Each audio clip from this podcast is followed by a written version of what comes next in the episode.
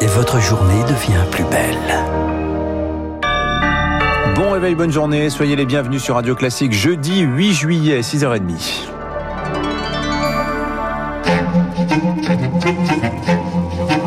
6h30, 7h30, la matinale de Radio Classique avec Dimitri Pavlenko. Soyez les bienvenus, merci d'être avec nous ce matin. À la une de l'actualité, l'appel du gouvernement Charles Bonner face au variant Delta. Un message, vaccinez-vous alors que le taux d'incidence est en hausse dans 11 régions. Chez les jeunes, 20-29 ans, il double en moins d'une semaine. À Paris, il dépasse même le seuil d'alerte de 50 pour 100 000 habitants. Gabriel Attal, le porte-parole du gouvernement, appelle donc au sursaut. L'heure est à la mobilisation générale, à la vaccination massive. Chacun peut prendre part à l'épreuve d'immunité collective qui nous attend cet été se vacciner pour contrer le variant Delta, 40% des contaminations désormais. Une certitude, il sera majoritaire à la rentrée comme l'indique Christian Rabot du CHU de Nancy. Bientôt, il y aura plus que du delta. Le nombre de contaminations risque effectivement d'augmenter progressivement. On peut avoir du virus qui circule, y compris chez des vaccinés, une contagiosité qui est abaissée grâce à la vaccination et pour autant augmentée à cause du delta. Donc les deux peuvent s'équilibrer. Mais chez des gens qui, pour ceux qui sont vaccinés, ne feront pas de forme grave. Donc il y a des forces vraiment contraires qui, pour l'instant, ne permettent pas d'affirmer qu'on va avoir un scénario catastrophe et qui surtout ne sera pas immédiat dans tous les cas et nous permettre de faire ce qu'on devrait faire avec encore un peu plus d'acuité que maintenant, c'est continuer à vacciner, vacciner, vacciner. Christian Rabot du CHU de Nancy avec Rémi Pfister. Vacciner, faut-il le rendre obligatoire? Olivier Véran les fédérations du monde de la santé y sont favorables. Déclaration commune signée hier à l'issue d'une réunion. Ils s'engagent à aller vers une obligation vaccinale s'il le faut. La décision est attendue dans les prochains jours. Ce lundi, Conseil de défense sanitaire, Emmanuel Macron pourrait prendre la parole dans la foulée. Pourtant, malgré cette situation dans les Landes, on lève les restrictions. C'est l'un des départements les plus touchés. La préfecture juge la situation stable désormais.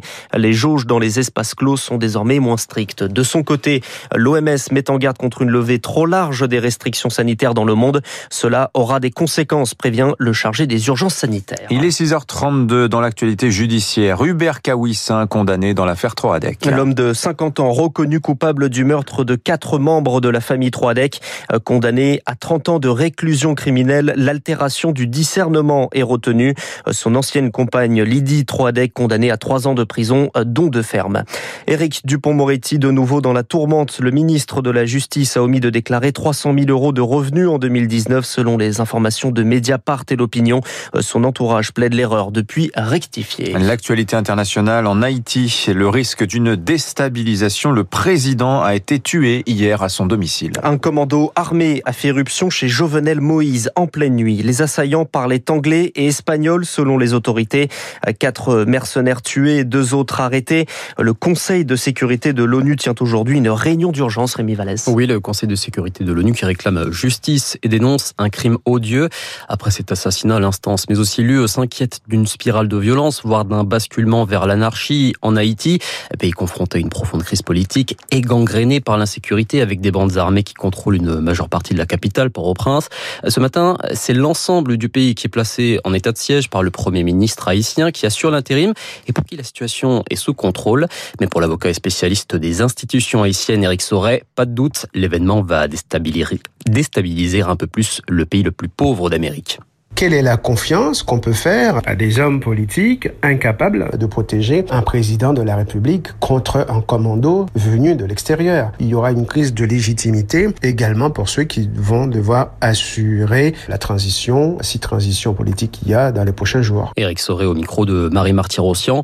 Alors pour l'heure, on ignore encore tout de l'identité et des motivations des membres du commando meurtrier. Selon l'ambassadeur haïtien aux États-Unis, il s'agirait de professionnels, des étrangers qui sont fait passer pour des responsables de l'agence antidrogue américaine pour pénétrer au domicile du président Revenel Moïse avant de commettre cet assassinat. Rémi Vallès et son épouse du président blessé lors de l'attaque a été évacué vers la Floride pour y être soigné.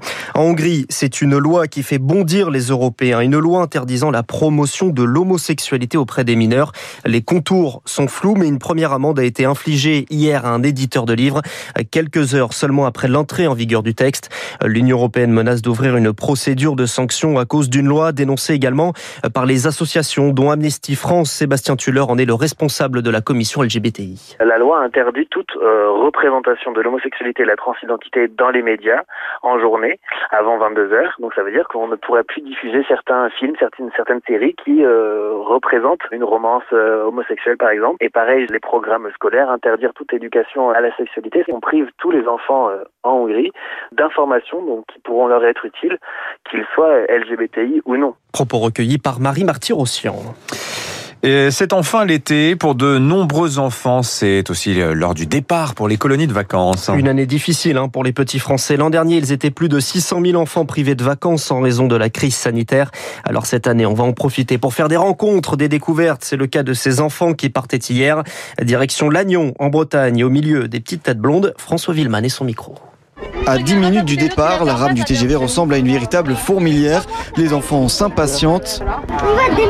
Et certains ont déjà prévu leur activité. Moi, j'aime bien les chasses aux crabes. En plus, on pourra prendre des coquillages très beaux pour notre maman. Pour Andreas, ça sera plus sportif. Moi, la voile, j'adore ça. Quand je vais arriver sur la plage, je vois la voile, je m'embarque dans la voile et comme ça, je fais mon petit truc euh, peinard. Et son équipage est au complet. Il y a le barreur, ce sera moi. Lucas, il sera peut-être à la grande voile ou feu, comme il veut. Inola, elle, est animatrice depuis 30 minutes, elle empile les valises.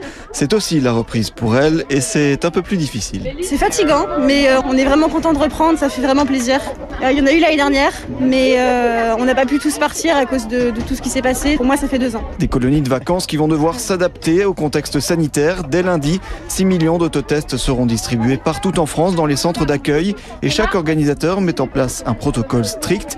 Thibaut Dufresne, directeur général du CEI, le centre d'échanges internationaux. Nous renforçons les mesures d'hygiène dans nos centres avec un nettoyage des surfaces les plus touchées, une aération des locaux ou une réorganisation par petits groupes. Des mesures qui n'entament pas leur joie, les sourires sont visibles même sous les masques. François Villeman. Les Anglais en revanche ne partent pas en